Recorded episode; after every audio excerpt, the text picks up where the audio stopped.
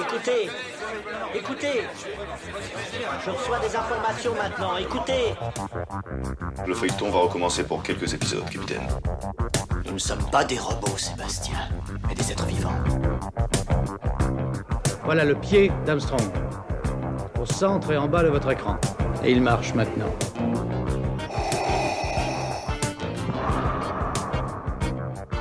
On peut dire aujourd'hui que la science-fiction est bel et bien partout. Tu veux dire qu'on est dans un programme informatique Est-ce vraiment si invraisemblable Si mes calculs sont exacts, attends-toi à voir quelque chose qui décoiffe. Bonjour à, à toutes et à tous, vous écoutez C'est plus que de la SF, le podcast hebdomadaire sur la science-fiction animé et produit par l'œil de chéri. Un petit mot avant de commencer notre épisode, nous avons euh, mis en ligne notre dernière newsletter, le podcast newsletter qui tente d'être bimensuel depuis janvier dernier. Vous êtes pour l'instant 1400 inscrits et vous êtes près de 65% à ouvrir cette newsletter, ce qui est euh, impressionnant. Merci encore à ceux euh, qui nous lisent. Il est possible de s'inscrire via notre site internet, donc n'hésitez pas à aller sur c'est plus que de la sf.com pour vous inscrire. Nous soutenons dans cette newsletter la séance de Marty qui lance un crowdfunding pour réaliser une longue vidéo sur Dune. Vous le savez, on adore Dune, on est nous aussi passé par cette étape euh, pour demander du soutien aux internautes et euh, je vous recommande de jeter un coup d'œil à ce projet. Il suffit de taper l'Odyssée de Dune sur Google et vous trouverez euh, des informations. Le financement participatif est sur KissKissBankBank et vraiment ça vaut le coup d'œil. On aime beaucoup ce que fait la séance de Marty et n'hésitez pas à regarder et pourquoi pas le soutenir. Je vous souhaite maintenant une bonne émission, on lance le jingle et on commence.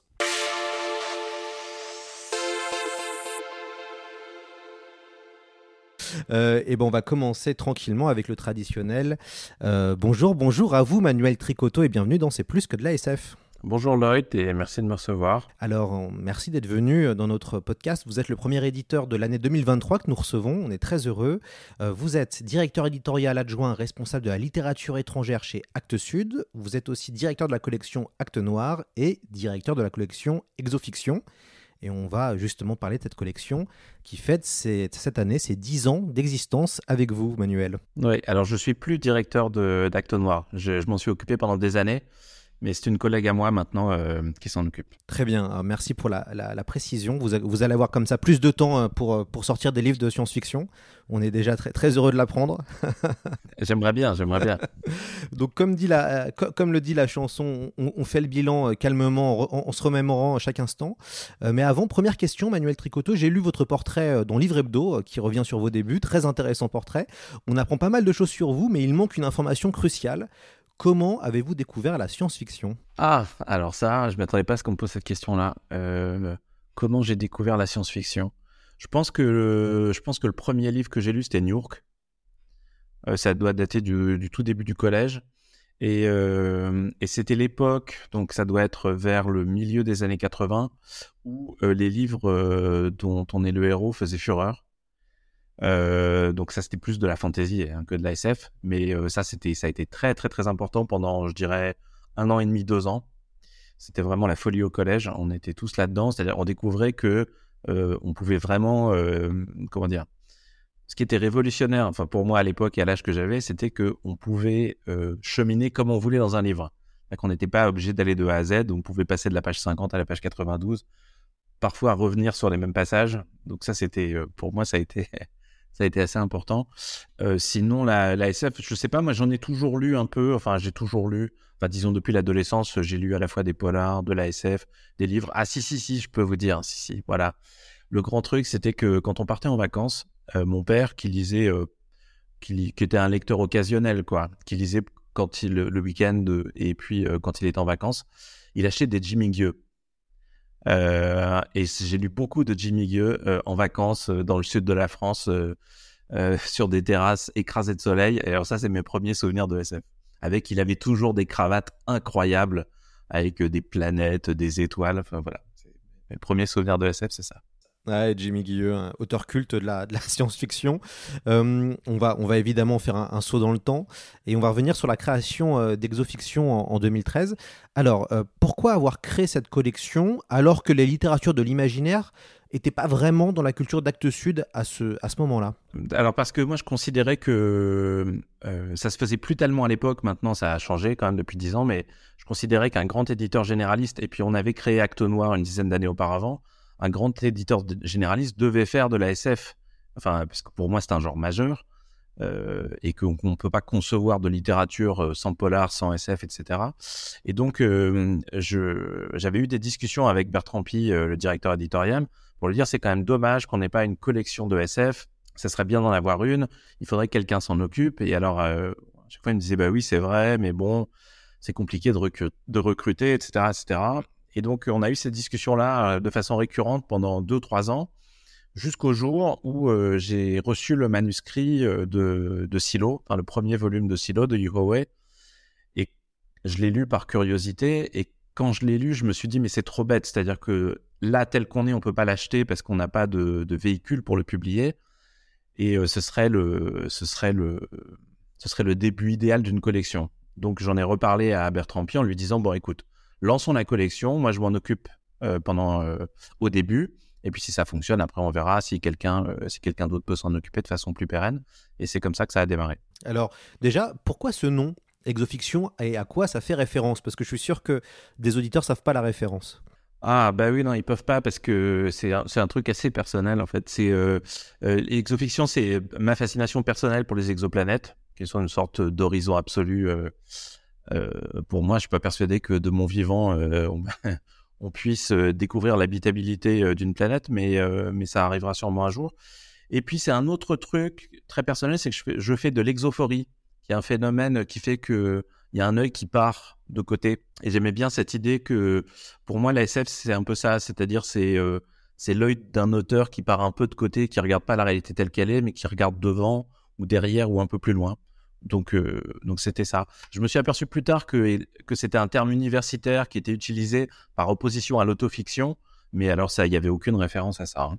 Alors, comment on fait pour lancer une collection, euh, Manuel Tricoto Ça se passe comment? C'est quoi les, les, bases? En tout cas, chez Actes Sud, on fait les choses de façon très. Euh, on fait pas d'études de, d'études de, marché, on fait pas de. On essaye, en fait. On se dit, on fait quelques titres, puis si c'est une catastrophe, on arrêtera, et si ça fonctionne, on continuera. Donc euh, là, j'avais le bon. Je savais qu'avec Silo, j'avais le bon titre pour démarrer. Euh, donc au moment où on a acheté Silo, il fallait le faire traduire, donc j'avais quelques mois devant moi. Donc j'ai essayé de construire un programme avec au moins trois ou quatre titres pour avoir de quoi voir venir. Euh, et aussi d'essayer d'envisager un peu ce que je voulais faire parce que pour moi, il s'agissait pas simplement de publier de la SF. L'idée, c'était vraiment de de refaire en miniature ce que représente ce que fait Actes Sud, en tout cas ce que représente Actes Sud pour moi, c'est-à-dire d'avoir une grande diversité linguistique. Pas simplement de faire euh, que des auteurs anglo-saxons, mais de faire des auteurs euh, suédois, chinois, euh, japonais, que sais-je.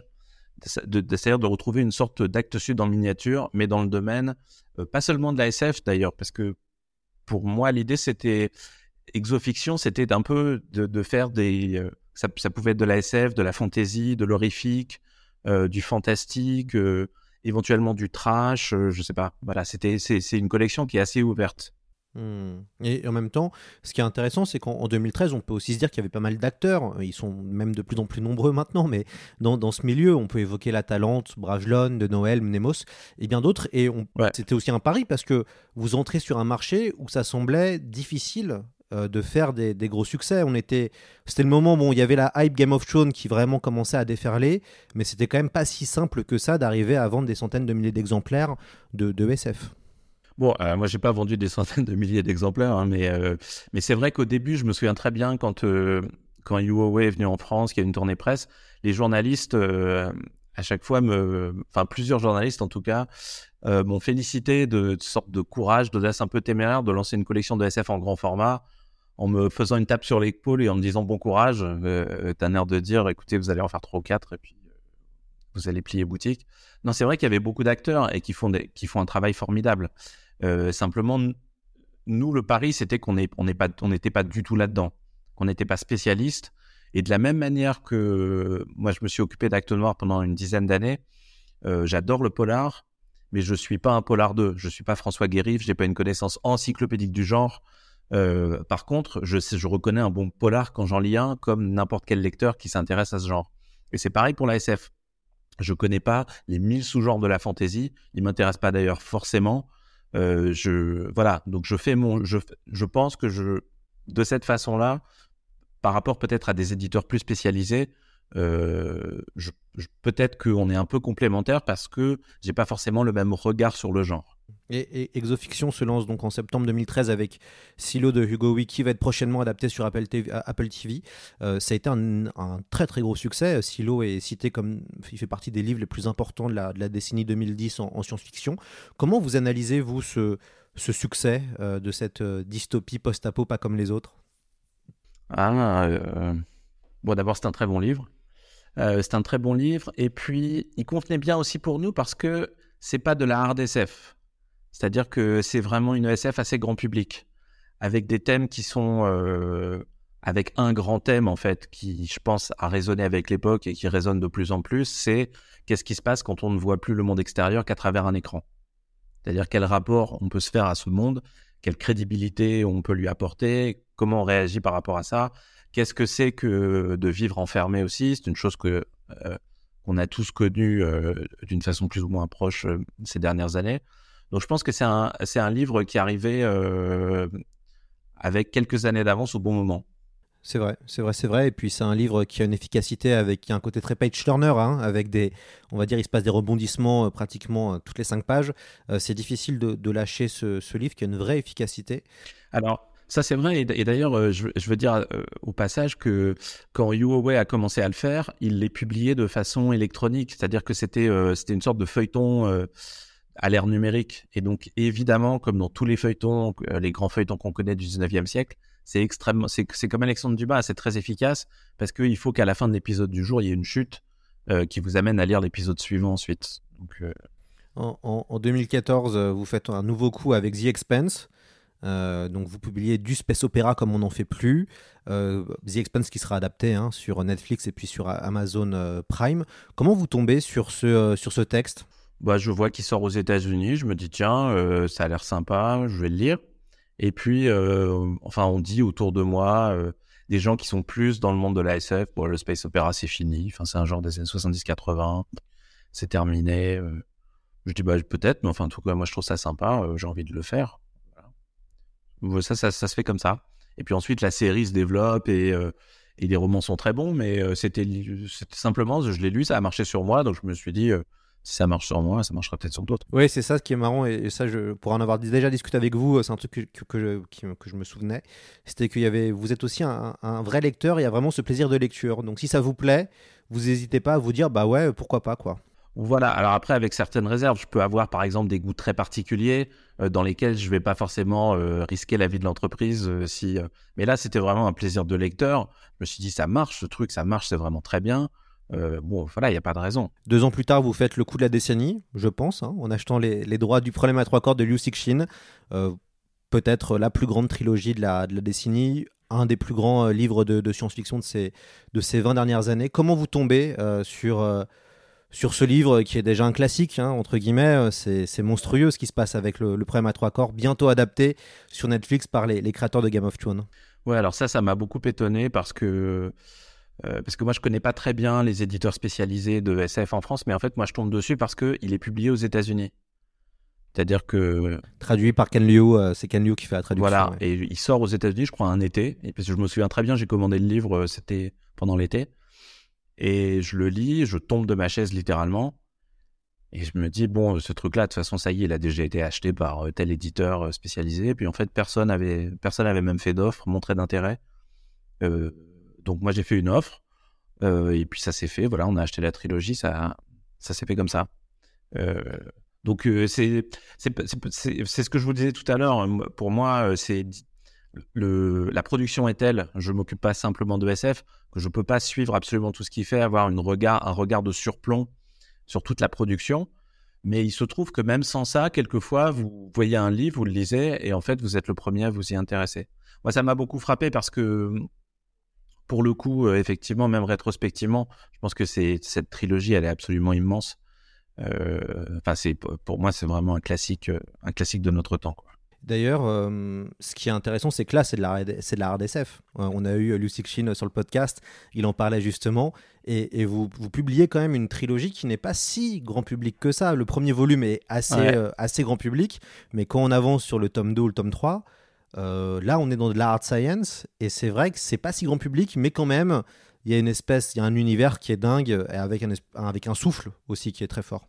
Ouais, mais c'est vrai qu'à l'époque, moi, ça m'inquiétait. C'est quand je l'ai lu, je me suis dit, moi, j'adore, mais qui va tenir le coup. Et donc, euh, quand on a fait une offre pour acheter les droits, on a fait une offre euh, un peu raisonnable qui paraîtrait aujourd'hui dérisoire par rapport au succès du livre, parce qu'on se disait bon, effectivement, c'est super, mais combien de personnes ça concerne exactement?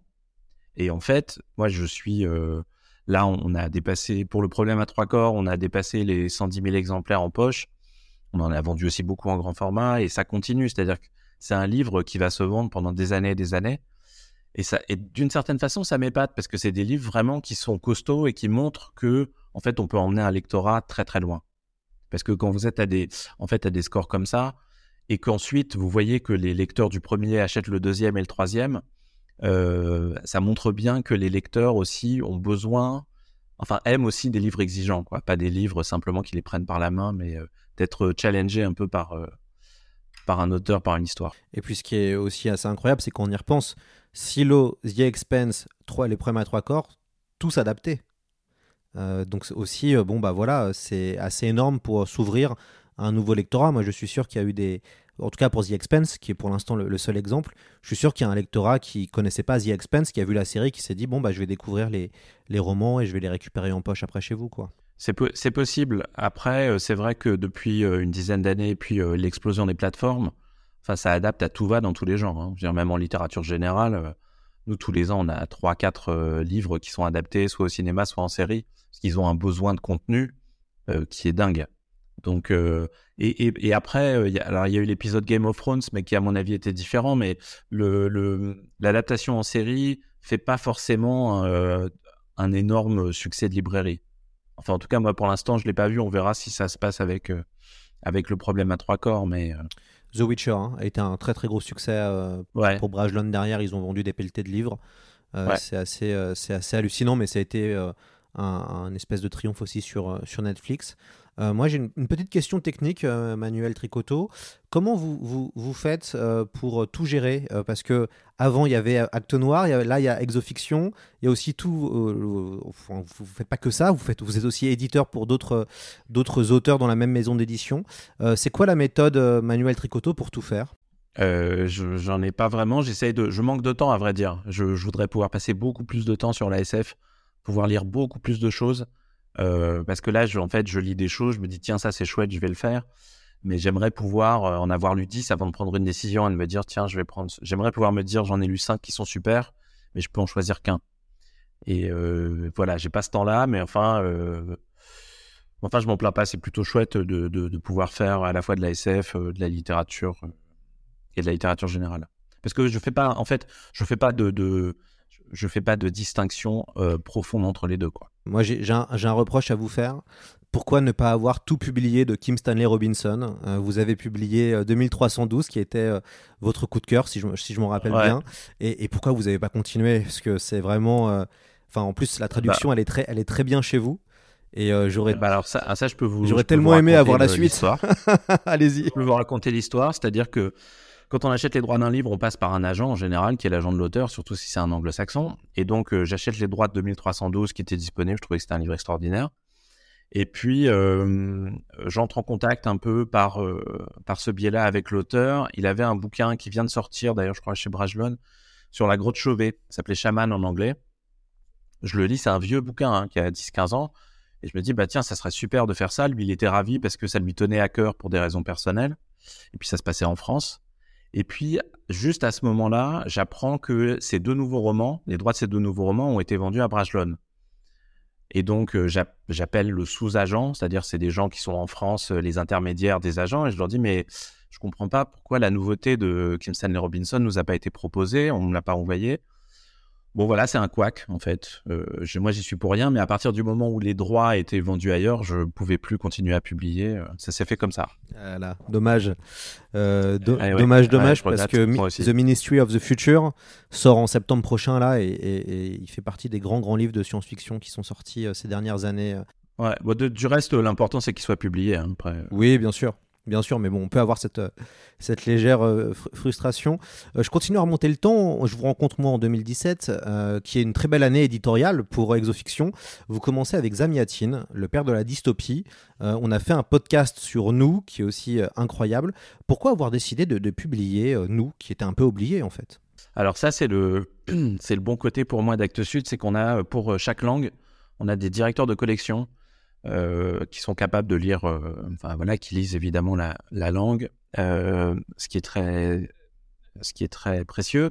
Et la personne qui s'occupe du russe chez nous, qui s'appelle Michel Parfenov, qui est un immense éditeur, nous a dit, mais voilà, on m'a proposé une retraduction, une retraduction du Nous Zamiatine, qui était paru, je crois, chez Gallimard. Dans les années, je sais plus, 50 peut-être. Même avant, je crois. hein. Il, avait, Ouais, il, il a été, il a été publié très très tôt, je crois en 37, il a été publié, mais que je vérifie, ouais. Voilà, et donc, euh, bon, la, pub, la, la, la traduction avait vieilli, euh, et donc, il nous a proposé cette retraduction. Et pour moi, c'était passionnant parce que moi, je connaissais pas du tout ce texte, à vrai dire, et euh, c'était une sorte de, de chaînon manquant, enfin, de, de, de, de, précurseur d'Orwell, ou en tout cas de, de, de d'Orwell version, euh, version orientale. Donc voilà, ça s'est fait comme ça en fait. Mais ça arrive souvent dans la collection. En fait, j'ai souvent publié, comme je l'avais fait dans Acte Noir, des textes qui, alors c'est pas le cas de Zamiatine, mais des textes qui, dans leur pays d'origine, sont parus en littérature générale.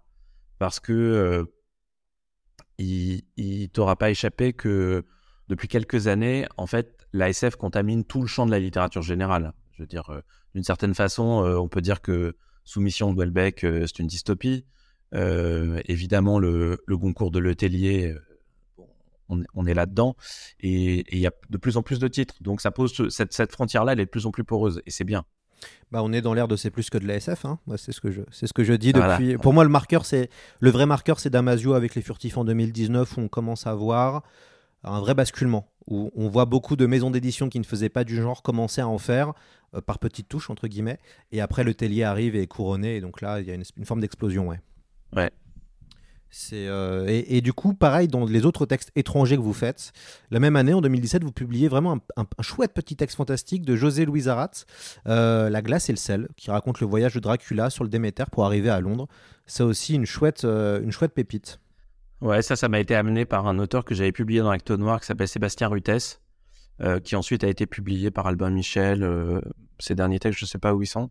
Et à l'époque, on avait publié un texte qui s'appelait Mélancolie des corbeaux, que j'aimerais republier, moi, dans Exofiction, parce qu'à l'époque, c'était une fantaisie animalière, en fait. Ça avait rien à faire dans Acte Noir, mais c'était un cas typique d'un texte qu'on voulait absolument faire, mais on n'avait pas d'endroit pour le mettre. Il n'y avait pas de collection, vraiment. euh, C'est un texte extraordinaire, vraiment, euh, du- d'une du- avec une langue magnifique, d'une poésie folle. Euh, et lui, qui est spécialiste de littérature sud-américaine, m'a dit un jour, mais je connais ce petit. Après que qu'on ait lancé la collection, m'a dit, mais je connais cet auteur là. Il a fait une petite variation. Enfin, c'est pas une variation, mais c'est euh, il, fictionnalise en fait ce qui s'est passé sur le bateau euh, qui emmenait Dracula en Angleterre, qui est un peu, qui est pas évoqué dans le roman. Et, euh, j'ai trouvé ça absolument génial. La route de la glace et du sel. Ouais, c'est un, un texte qui m'a qui m'a marqué que j'avais chroniqué à l'époque sur, le, point pop. Euh, le milieu de la science-fiction a une communauté hein, euh, qu'on appelle entre nous le fandom. On euh, on se retrouve tous dans différents festivals comme les Utopiales, les Imaginales. Il y a des éditeurs qui sont entre guillemets médiatisés dans, ce petit milieu qu'on retrouve. On, sent que Exofiction a plutôt été assez en retrait. On vous voit assez peu finalement, Manuel. On aimerait bien plus vous voir en, en convention de science-fiction. Ouais, ouais, j'aimerais bien venir, mais c'est pas du tout par. C'est vraiment un pur manque de temps, quoi. Euh, Il y a. euh, Je peux, c'est ouais, je, sais bien. Ça fait plusieurs années que je me dis, il faut que, il faut que j'arrive à aller là ou là, à le faire, et, euh, et j'arrive pas à le faire. Je regrette beaucoup. Je l'ai fait beaucoup euh, pour les festivals de polar. Et ouais, ouais, c'est vrai. Non, mais il faut, que, il faut, il faut que je le fasse. Il faudra attendre 7 ans avant, avant d'avoir un roman français avec Jean-Luc de Paris. Euh, pourquoi avoir plutôt favorisé les traductions et pourquoi ça a mis autant de temps avant de, publier un auteur euh, français, sachant qu'il est beaucoup plus dur d'arriver à faire exister des auteurs français que des étrangers dans l'imaginaire? Ah, ouais, c'est pas pour cette raison-là. Moi, j'ai pas eu cette réflexion-là. C'est simplement que, de la même manière que dans Acte Noir, euh, j'ai publié que un ou deux auteurs. le problème, c'est que moi, j'ai besoin en français, j'ai besoin qu'il y ait une, vraie langue, qu'il y ait une et que j'ai reçu des choses au fil du temps, mais à chaque fois, euh, je sais pas. Pour moi, c'était pas, c'était pas, la langue était pas assez forte. Et dans le roman de Jean-Luc de Paris, j'ai trouvé vraiment une langue très très forte. Et c'est pour ça que j'ai décidé de le publier. Mais si j'en recevais euh, cinq par an comme ça, j'en publierais cinq par an. D'ailleurs, comment ça se passe sur euh, euh, Vous recevez des manuscrits? Comment, co- Comme une maison d'édition classique, euh, tout- tous les ans, vous recevez un nombre de manuscrits qu'il faut regarder de temps en temps? Comment, comment vous fonctionnez? Oui, oui, c'est ça. On a un service des manuscrits euh, qui est quand même assez important parce que en littérature, on reçoit, euh, on reçoit beaucoup, beaucoup, on reçoit des centaines de manuscrits par semaine. Et donc, au fil du temps, à mesure que la collection s'est créée, on a j'ai commencé à recevoir des manuscrits. J'en reçois, euh, alors pas énormément, mais je dois en recevoir euh, 4-5 par semaine. Et euh, ouais, ouais. Et puis aussi, quelquefois, il y a des auteurs qui ont été publiés, euh, qui ont été publiés ici et là, qui, euh, qui me font la sympathie de m'envoyer leurs manuscrits. D'ailleurs, qu'est-ce que vous avez pensé de, Chien 51 de Laurent Godet qui est venu sur le podcast euh, pour parler de ce, roman de science-fiction? Ça aurait pu être dans la collection Exofiction. Ouais, ça aurait pu, mais euh, c'était. oui, oui, ça aurait pu. Mais alors ça, c'est la limite de la, la limite de la séparation en genre, c'est que quand vous atteignez des, auteurs de cette importance-là euh, et que vous dites, mais attendez, ça, ça, irait très bien dans ma collection, on vous dit oui, non, non, mais attends, non, non, mais ça, c'est Laurent Godet, donc ça reste en lité. Et d'une certaine façon, c'est bien parce que parce que je pense que ça a fait lire. Euh, Laurent Godet, ils vend à peu près 100 000 exemplaires, donc euh, ça a fait lire une dystopie à des gens qui non, probablement n'en avaient jamais lu. Moi, j'ai euh, j'ai bien aimé ce livre. Alors, c'est un livre en fait qui utilise, qui reprend un peu des recettes déjà éprouvées, des choses qu'on a lues dans, pas mal de romans. Enfin, en tout cas pour les gens qui lisent de la SF, par exemple, la ville séparée en zones avec voilà des choses comme ça. Mais il y a beaucoup en fait. Il s'est, c'est mon sentiment. J'en ai pas parlé avec lui qui s'est appuyé sur beaucoup de recettes éprouvées du genre, mais qu'en revanche, il a fait un truc qui est assez original et qui est une préoccupation forte chez lui, c'est, c'est d'essayer de faire une sorte de dystopie sur le mode de la tragédie grecque. Et euh, ça, c'est, ça, c'était assez nouveau. Je trouve que je trouve qu'il a, il a vraiment réussi quelque chose euh, avec ce livre-là. Ouais, c'est ça, c'est ça, c'est tout à fait euh, ça. On en avait parlé avec lui dans le podcast et c'était euh, intéressant puisque Laurent Godet était, euh, d'ailleurs, il le disait, qu'il était stressé de faire un livre de science-fiction parce que c'était le premier et parce que, bon, même si on est Laurent Godet et qu'on a vendu des centaines de milliers d'exemplaires et a reçu tous les plus grands prix français, on est encore stressé quand on envoie son manuscrit et on est, on est encore pas sûr que ça puisse trouver son public. Donc c'était assez rigolo d'en parler avec lui, mais peut-être on aura le droit à une suite. Bon, je sais pas quand. S'il le fera un Ah jour, bah, mais il a dit qu'il était ouvert. c'est, chouette de voir des auteurs euh, prendre des risques. Parce que je pense qu'il savait qu'il prenait un risque en s'aventurant sur un terrain qui lui était pas familier. Et il y a des auteurs qui restent dans, dans leur zone de confort. quoi. Et lui, c'est pas son cas. Et euh, ah ouais. Bah, tant mieux s'il y a une suite. J'ai une question pour vous, Manuel. Quand sortira la suite de La Gare du Pavot? J'ai un ami qui est fan et qui veut désespérément la suite de, de- de la trilogie. Est-ce que c'est possible qu'on ait un jour la, la- la fin?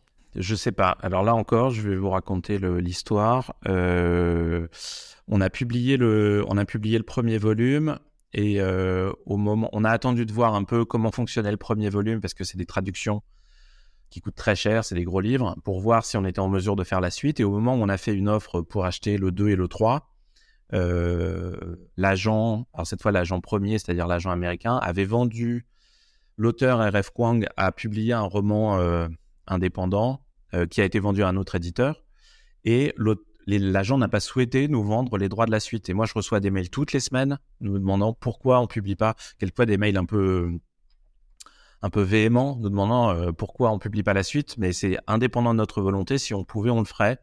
Je ne comprends pas pourquoi ils nous ont pas cédé les droits, ou pourquoi, au pire, s'ils étaient pas contents du travail qu'on avait fait, ils les ont pas cédés à quelqu'un d'autre. Enfin, je trouve que c'est vraiment pas professionnel du tout de la part d'un agent littéraire de vendre un volume d'une trilogie et de refuser de vendre la suite. C'est totalement absurde. Ouais, ça nous rappelle les, les mauvais souvenirs des années 90. On avait ça euh, un petit peu au début des années 2000. Il y avait ce genre de choses qui apparaissaient. Mais c'est vrai que c'est surprenant. ouais, ouais. pardon. Il y avait une polémique avec l'auteur, en fait, parce que quand on a publié le premier volume, Euh, elle n'était pas très contente parce qu'elle trouvait qu'on avait fait du, euh, comment on appelle ça, du whitewashing. C'est-à-dire que son personnage qui, est, qui a la peau basanée, tout ça, elle trouvait qu'elle avait la peau trop claire. Elle nous a accusé un peu de ça, ce qui est quand même euh, fou quand on connaît le catalogue d'Actes Sud. Euh, donc, il y a, je pense qu'il y a eu une incompréhension euh, de, de départ qui s'est poursuivie, mais je, je, je- j'avoue que j'ai pas compris pourquoi euh, ils vendaient pas la suite ailleurs. Au pire. C'est Ouais. absurde. C'est ça. Alors, je, je vois que vous avez continué quand même pas mal à, faire du, Liu Cixin, euh, notamment les nouvelles. Vous avez vraiment, vous publiez pratiquement tout ce qui sort. Est-ce qu'il y aura des nouveautés euh, de Liu Cixin dans les, dans les prochains mois ou années à venir? Ouais, ouais, il y aura un roman en début d'année. euh, un roman qui date de 2015, je crois. Et je suis très content, enfin, je suis très content, je suis très fier même qu'on ait publié l'intégrale de ces nouvelles. Je crois qu'on est le seul pays à l'avoir fait. Et d'ailleurs, ça, elles ont vraiment rencontré leur public et je suis très content de ça parce que ça donne vraiment à voir euh, l'étendue de de son talent, peut-être plus encore que les romans, parce que quand on lit la, la trilogie Problème à trois corps, il peut y avoir, comme ça a été le cas chez moi, en tout cas, d'une sorte d'effet de sidération devant l'importance, la construction d'ensemble. Mais il a en fait des, centres d'intérêt euh, extrêmement variés qu'on voit bien dans les recueils de nouvelles. Ouais, et puis il y a une collection euh, qui a été euh, publiée chez Delcourt, qui, a, qui ont adapté certaines de ces nouvelles en Ouais. bande dessinée. Il y a, il y a, de- il y a vraiment euh, Boule de foudre, euh, typiquement, bah, qui était plutôt un roman, mais, mais qui est une très bonne, qui est vraiment une, une vraie réussite. Et c'est vrai qu'on espère peut-être à l'avenir qu'il y ait plus de. Enfin, vous avez une collection incroyable en termes de, de, de, de SF ou même de fantasy. Ce sera intéressant qu'Actes Sud BD euh, se lance aussi euh, voilà, dans, dans le genre et pourquoi pas euh, adapte euh, vos, vos productions. Ouais, c'est vrai. C'est une bonne idée. je, sais aussi que vous publiez des auteurs japonais qui, qui marchent bien. En tout cas, il y a des vrais, des vrais bons retours critiques dans Exofiction. Je pense euh, Les Miracles du Bazar Namiya euh, de Keigo euh, Higashino, qui est très très bien. Cette année, vous avez aussi publié Le Voyage sur les mers du prince Takaoka de Tatsuhiko Shibusawa. Ça, c'est c'est super chouette que vous arrivez à publier des auteurs japonais qui amènent vraiment quelque chose, moi je trouve, de différent. hein. Ouais, c'est vrai. euh. Alors, Higashino, euh, les, miracles du bazar Namiya, c'est euh, un auteur que je publie dans Acte Noir depuis très longtemps. C'est un auteur de. C'est pas juste un auteur de polar, mais il est connu en France. euh, Il est un peu polygraphe, donc il a beaucoup écrit. Et un peu par hasard, en discutant avec les éditeurs japonais, qui sont pas du tout comme des éditeurs américains, des éditeurs scandinaves, qui essayent de vous vendre tout ce qu'ils ont.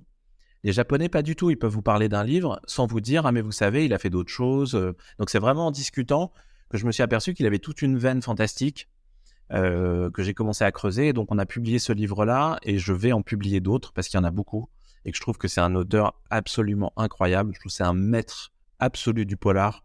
Je conseille à tous ceux qui ne l'ont pas lu de lire La maison où je suis mort autrefois, qui est un petit chef-d'œuvre.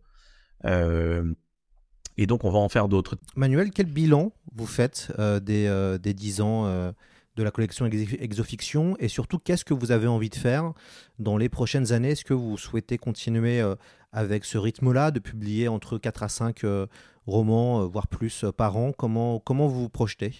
Ouais, c'est un peu plus. hein, je on en fait plutôt ce- 7, 8, 9 par an.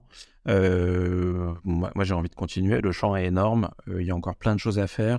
Ce qui m'intéresse, euh, enfin, ce qui m'intéresserait, moi, c'est de trouver, par exemple, euh, de la de la fantaisie, euh, de la fantaisie allemande ou euh, je sais pas moi, ou africaine, mais africaine faite en Afrique, pas africaine faite par euh, des par des Américains issus de l'immigration. et ce qui m'intéresserait, c'est d'avoir une fantaisie allemande, par exemple, qui puise dans la dans, dans l'imaginaire allemand, des choses comme ça. Euh, ça, c'est une des choses qui m'intéresserait. Après, ce qui m'intéresserait aussi, c'est d'avoir des choses un peu différentes. J'avais pensé euh, à la BD, mais c'est un champ, enfin, pouvoir en faire de temps en temps, mais c'est un champ tellement vaste aussi que là, c'est un problème de, un problème de manque de temps. Euh, voilà, d'avoir d'autres, d'essayer d'avoir toujours une ouverture, une ouverture de, de plus en plus grande. Regardez évidemment les anglo-saxons parce que c'est les maîtres du genre, mais aussi euh, continuer d'avoir un œil euh, euh, qui regarde ailleurs. Euh, Et puis peut-être, euh, vous avez- vous êtes jamais dit, euh, pourquoi pas vous, vous staffer, entre guillemets, et d'avoir quelqu'un qui soit avec vous pour, euh, peut-être lire les manuscrits en amont pour essayer de, de- d'être un peu le scout, euh, donc d'aller dénicher des choses à droite à gauche pour que ce soit peut-être plus euh, facile ou plus agile pour vous? Ouais, ça j'aimerais bien, mais c'est un manque de. Ouais, ouais, j'aimerais bien avoir 3, 4, 10 personnes même qui fassent ça, mais c'est un problème de, Voilà. un problème de manque de moyens, il faut être un peu réaliste. Et puis, euh, alors après pour les scouts, euh, je sais qu'il y a des éditeurs qui y ont recours, nous on le fait pas parce que on peut passer à côté de certains trucs, c'est vrai, euh, qui ont été décelés très tôt par des scouts dans tel et tel pays.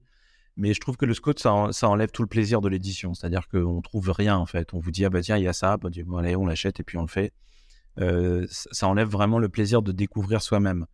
Et je pense que c'est important de garder ce rapport-là, euh, ce rapport-là au texte. C'est pour ça que nous, en tout cas, en chez Actes Sud, euh, en littérature comme en littérature de genre, on fait jamais appel à des scouts. Quel regard vous, vous portez sur le monde du livre post-Covid, à l'ère où le papier coûte beaucoup plus cher, où la fabrication a explosé, où il y a une surproduction Comment vous, vous voyez maintenant Quelle analyse vous faites là en ce moment de ce qui est en train de se passer Puisque ça bouge quand même pas mal dans, dans l'édition?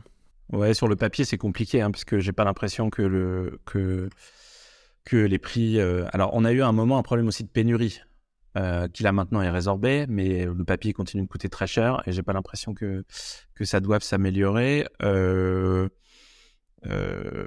Nous, on a réduit notre production. Alors, par exemple, en littérature étrangère, on a réduit notre production de presque un quart. Pa- pas à cause du papier, hein, mais simplement parce que effectivement, il y a surproduction de tous les éditeurs. On essaye de, revenir à un rythme un peu plus mesuré, ou en tout cas de prendre notre part de cet effort-là. Dans Exofiction, avant, on faisait 9 titres, là, on en fait plutôt 6 ou 7. Et dans le fond, ça change pas grand-chose, parce que les textes importants, vous, arri- vous arrivez à les publier quand même. Et puis, s'il y avait un huitième texte qui était prévu, bah, vous le faites l'année d'après, c'est pas très grave non plus. Euh, après, on voit que les gens gardent euh, quand même un appétit pour le livre. Le, le, le livre numérique euh, dont on nous a dit pendant des années qu'il allait détruire le livre, en fait, c'est pas le cas du tout. Euh, il plafonne, à, je crois, à 10% de à 10% de part de marché. Donc, euh, et en plus, on est dans une époque où tout est tellement dématérialisé, que ce soit pour le livre ou le vinyle ou ça, les gens ont besoin d'avoir, de garder un, un rapport matériel avec les œuvres, et c'est plutôt une bonne chose. Est-ce que vous trouvez ou vous pensez qu'il y a trop d'acteurs dans le monde du livre? Est-ce qu'il y a trop d'éditeurs? Ou pas Non, il n'y a jamais trop d'éditeurs. Il y a peut-être trop de livres, mais euh, trop d'éditeurs, je vois pas, vois pas. Non, non, non, il n'y a jamais trop. Euh, après, c'est vrai qu'il y a trop de livres, objectivement, qui peut, euh, euh, qui peut dire, euh, qui peut lire 1% de la production. euh. Donc, il y a quelque chose d'un peu absurde dans cet effet-là. Euh, mais bon, ça c'est le, c'est le marché tel qu'il est, c'est le marché tel qu'il est organisé. euh.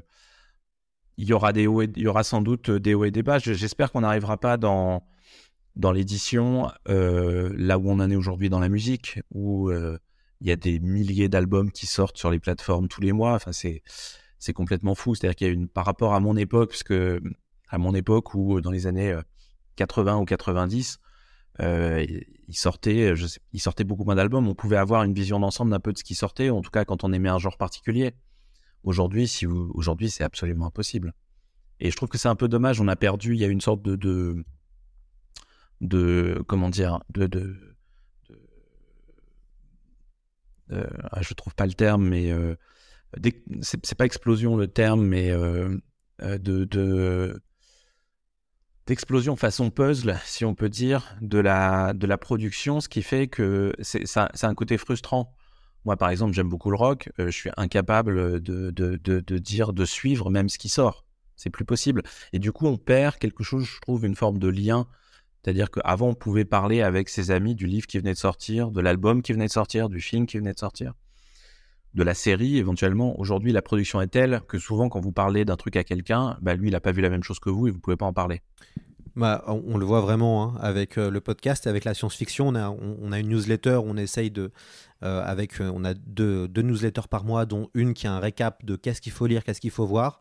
Je vais vous avouer que c'est très difficile, alors que c'est un petit champ, mais il y a une telle explosion dans les séries Ouais. TV, dans les films, sans compter les livres où ça prend du temps, que ça devient vraiment difficile de, de savoir. Enfin, en tout cas, c'est facile de. de- d'a- de- de- c'est dur de tout voir, ça c'est sûr, voire impossible.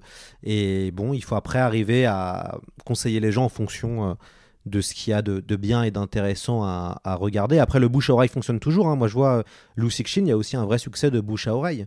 Oui, oui, c'est vrai, mais euh, alors, et puis ce que vous faites pour le coup euh, est important. Mais moi, ce que je regrette, en fait, c'est pas tellement de pas tout voir, parce que bon, c'est un peu vain. C'est plus qu'on on, on est perdu par rapport à, à ma génération, à moi, on est perdu cette possibilité de se dire, tiens, en fait, qu'est-ce que tu as pensé de ce truc? Parce que très souvent, la personne à qui vous parlez, elle elle l'a pas vu, elle l'a pas écouté, elle l'a pas lu. D'ailleurs, euh, Exofiction n'a pas encore euh, d'essai autour de la science-fiction. Est-ce que euh, vous êtes ouvert, vous, à cette idée ou, ou pas forcément? Ah, je suis pas contre du tout. Euh, je suis pas contre du tout. C'est euh, ouais, c'est de la même manière que pendant dans Acte Noir, pendant des années, j'ai cherché euh, des textes de true crime, euh, c'est-à-dire Ouais. un peu de la non-fiction. euh. J'ai j'ai jamais vraiment trouvé un truc euh, assez fort pour le faire, mais euh, mais ouais, ouais, moi j'aimerais bien. Ouais. Question polar, est-ce que c'est vous qui avez dé- déniché Greg Hillis? Greg Eyes. Ouais, ouais. Ouais, enfin, je l'ai pas déniché. En fait, il se trouve que il a été publié en France quand même pendant assez longtemps. Euh, il a le défaut, c'est un immense écrivain, mais il a le défaut d'écrire des volumes de 700 pages. Et donc, je pense que son éditeur de l'époque, je sais plus si c'était le Presse de la Cité ou ils ont dû euh, baisser les bras à un moment. Et euh, et ouais, moi j'ai repris au moment de au moment de Natchez Burning. Euh, c'est- bah, C'était ma lecture de l'été. Donc ça, je recommande aux auditeurs, s'ils veulent un jour euh, lire, moi je, je lis du polar pour me détendre, souvent, pour m'échapper de la science-fiction et de la fantasy. Et donc du coup, cet été, j'ai pu lire la série Natchez Burning, donc c'est avec Brasier Noir, L'Arbre Mort et Le Son du Mississippi. Et c'était exceptionnel. Ouais. J'avais pas autant vibré comme ça depuis, euh, depuis du Elroy. Euh, moi, ça m'a fait autant vibrer que James Elroy euh, avec le Quator de, Los Angeles. Enfin, vraiment, euh, ça a été le premier, hein, Brasier Noir, c'est incroyable comme Ouais, c'est roman un, immense auteur. Moi, ce qui me fascine chez lui, c'est que il fait toujours des volumes comme ça de 800-900 pages et qui sont inlâchables. Et je sais pas, je sais pas comment il fait. Ouais, bah, alors, je trouve que sur le, le premier, c'est exceptionnel.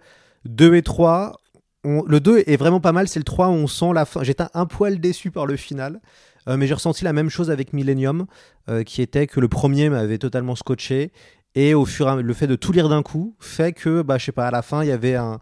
euh, ça s'essoufflait légèrement. Ah ouais, c'est ça. Il faut Voilà. peut-être faire une pause entre les volumes. Ouais, peut-être, ouais. ouais. Ouais, parce que moi, ça a vraiment été ma lecture de l'été.